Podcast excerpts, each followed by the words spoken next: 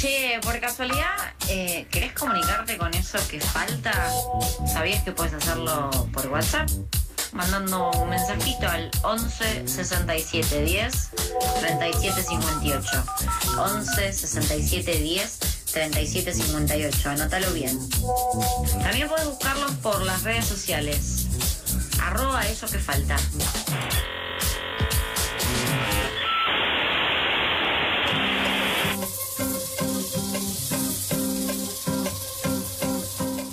14.35 en la ciudad de Buenos Aires, estamos en vivo en FM La Tribu, esto es Eso que falta. Y la verdad que estas semanas, la semana pasada y este inicio de semana, comienza claramente con la locura del control de precios, hmm. podríamos decir. Y la locura básicamente porque hay que intentar desentrañar qué pasa con esto, con este programa también anunciado por el gobierno. Para eso, y como siempre, estamos en comunicación con nuestro amigo y compañero Martín Calos. Él es economista y director de la consultora Épica. Buenas tardes, Martín, ¿cómo estás? ¿Cómo andan ustedes? Qué lindo escucharte, Calos. Pero se escucha mejor. ¿Modificaron el estudio? ¿Hicieron algo? No, pero vos no sabés cómo se escucha. HD. No sabés. No, o sea, no entiendo por qué no estás acá sentado en una silla, ¿entendés?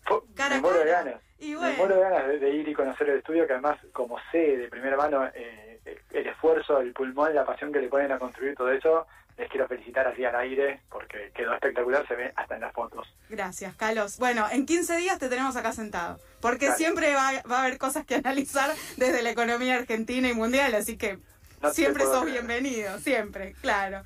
Bueno, obviamente algo que, que sí pasó estos días y, y, lo anunciaba, lo decíamos recién, tiene que ver con esta entrada en vigencia del anuncio de precios congelados. Ya no son cuidados, son congelados a partir de la resolución del Gobierno Nacional que congeló por 90 días los precios de más de 1.400 productos en este contexto inflacionario. ¿no? Sabemos que en septiembre la inflación fue del 3,6% eh, y la inflación acumulada anual ya es del 37% más o menos.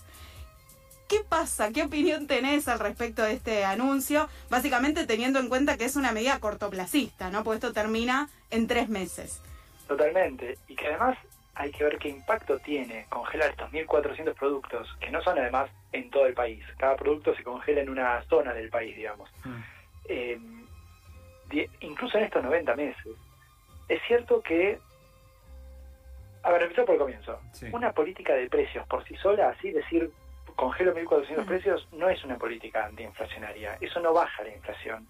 En el mejor de los casos, como estos 1.400 precios, por tres meses van a quedar congelados, patea por tres meses el ajuste de precios que van a tener y entonces por tres meses te, patea alguna coma de inflación. De ese 3,5% que decís que, bien decías que tuvimos en septiembre, te patea una coma a, dentro de tres meses. Mm. Pero esos precios se van a seguir moviendo. La política antiinflacionaria, que en todo caso puede tener este tipo de medidas de precios dentro del paquete, tiene que ser más amplia, tiene que bajar lo que está haciendo que, que la inflación eh, esté tan alta, ¿no? Claro. ¿Y qué es lo que hace que la inflación... estos, estos 1.400 precios congelados? Y tiene más sentido si uno dice, bueno, pongámosle un precio de referencia a algunos productos para que en esa competencia que hay en la góndola del supermercado, los y las consumidoras, cuando vamos a elegir, sepamos que ese precio debería estar ahí, ¿no? Hmm. Nos da una referencia, al menos por 90 días, en productos que se supone que son de consumo masivo dentro de todo, y entonces eh, estás ayudando a que algunas a que las familias en general lleguen un poco mejor a fin de mes. Es mm. eso y tiene patas cortas. Claro.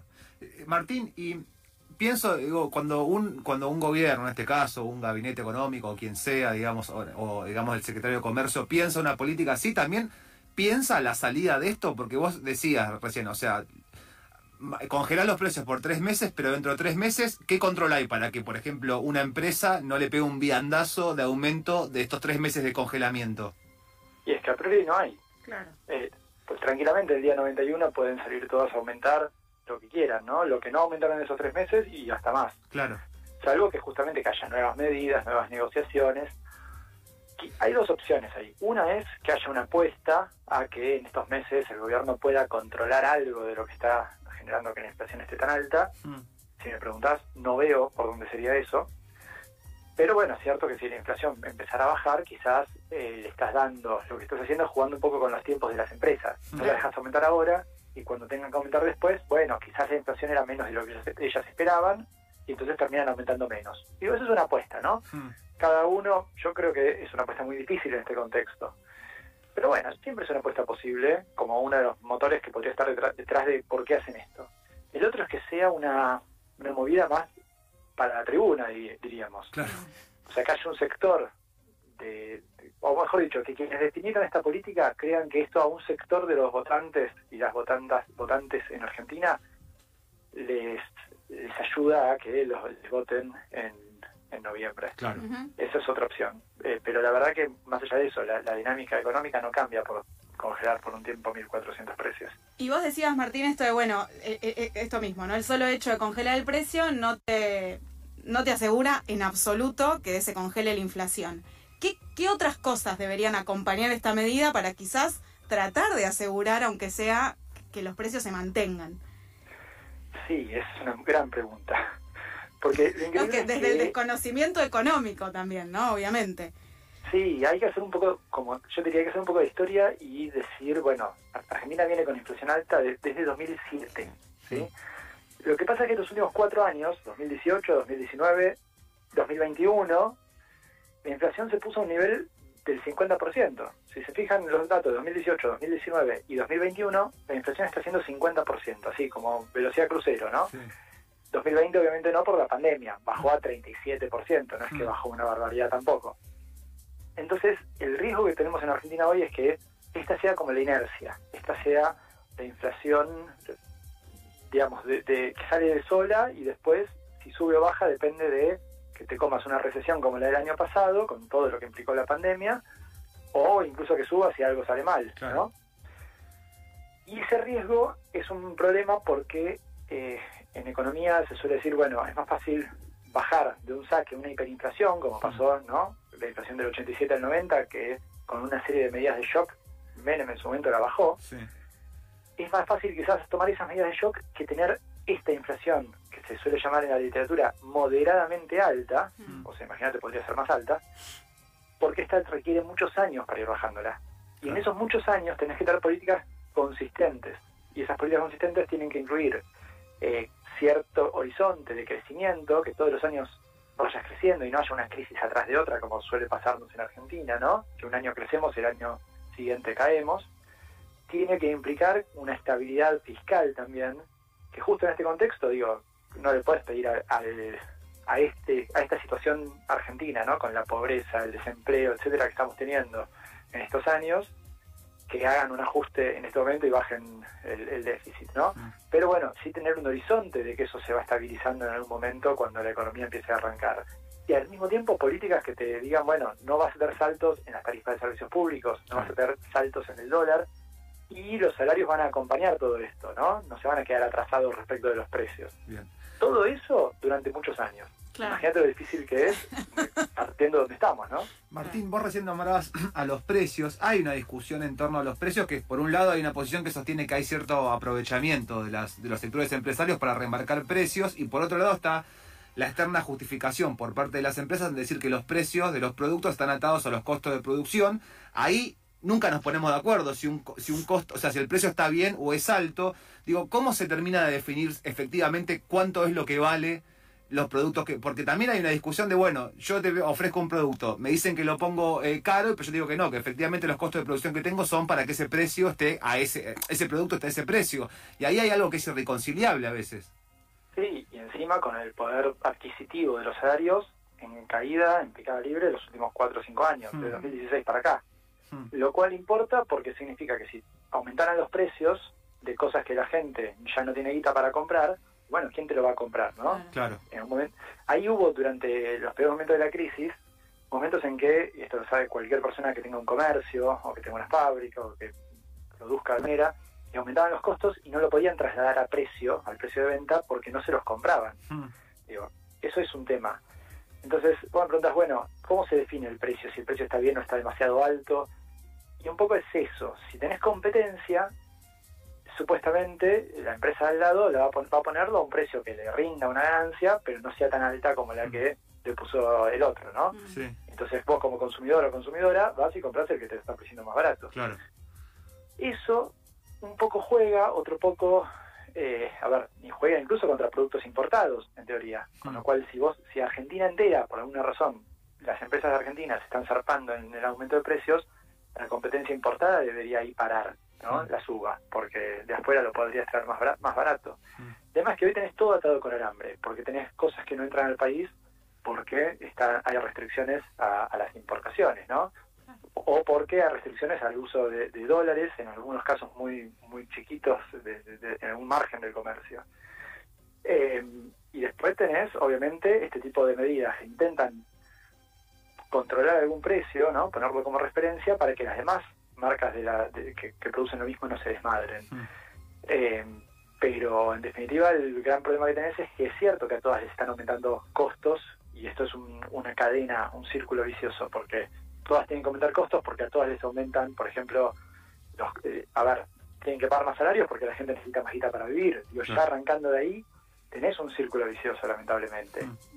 Y encima, perdón, y encima la inflación en todo el mundo, eso es cierto. La crisis, que de esta salida de la pandemia genera una crisis hoy en el mundo en términos de provisión de un montón de cosas. Eh, en, el, en el mundo están faltando chips para producir autos y, falta... Eh, ay, perdón, se fue lo que iba a decir recién y, se fue lo, eh, Materia prima, ¿no? hay problemas logísticos. Claro, claro, claro. Hay algo también que, que, pasó la semana pasada y en estos días que es el, el aumento del, del blue, ¿no? del famoso dólar blue. Eh, que uno podría decir, bueno, tocó su techo histórico, no más alto. Y la pregunta es si es algo de su propia dinámica y bueno, podríamos no prestarle atención, o si efectivamente hay un dato ahí preocupante, teniendo en cuenta sobre todo cómo impacta indirectamente o directamente en los precios y en el ánimo general en medio de una preelección, podríamos decir, ¿no?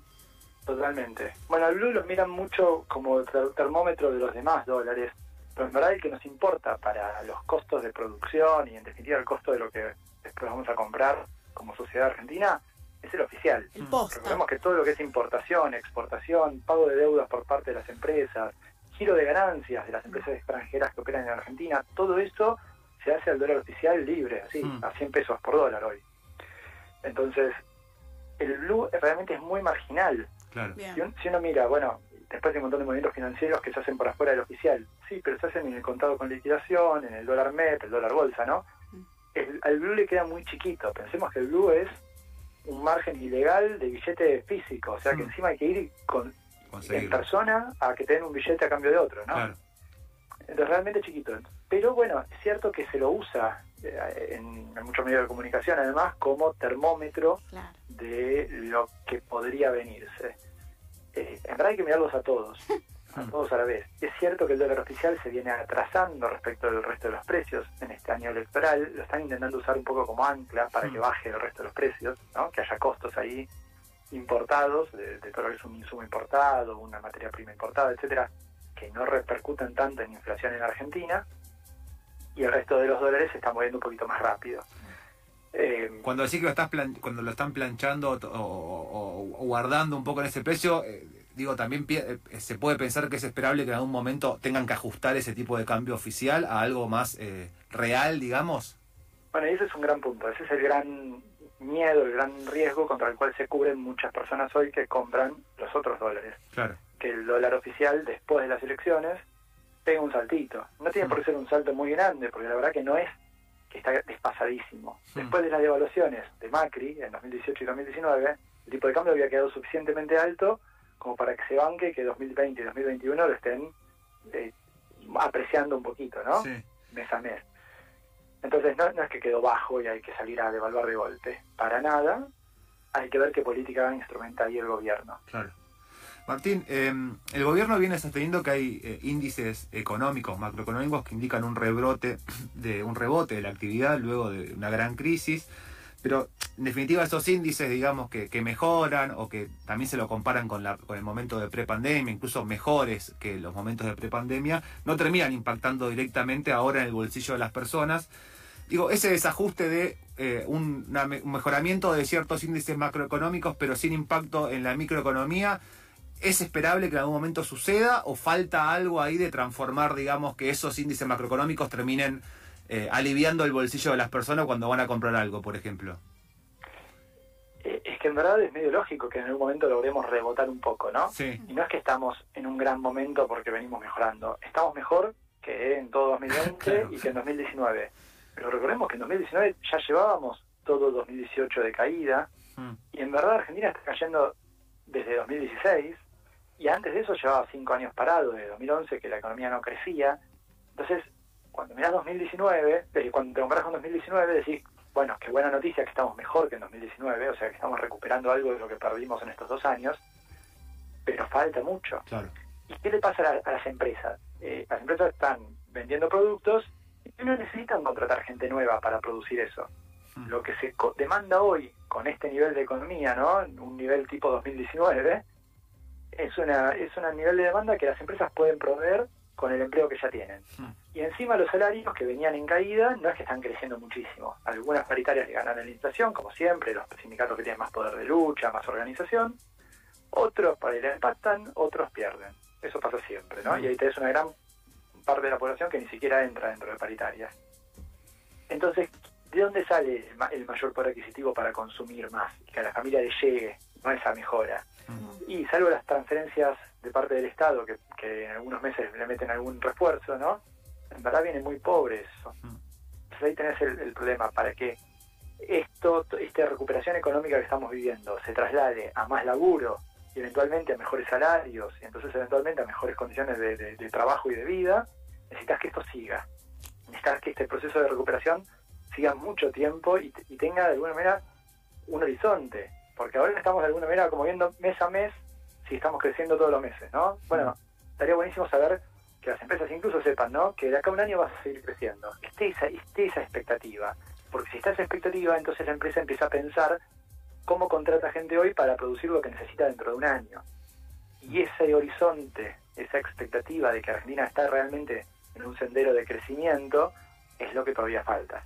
Hay algo que sucedió después de las, bueno, en este, este- en este año eleccionario, digamos, eh, sucedió después de las PASO, que una de las cosas que salió a decir al frente de todos, en, en estas internas, que estas discusiones internas que claramente fueron públicas o que vimos gran parte de esas discusiones, salieron a decir, eh, bueno, ahora hay que escuchar el mensaje de las urnas, hay que prestar atención al bolsillo de la gente, ¿no? Como frases que circularon post paso.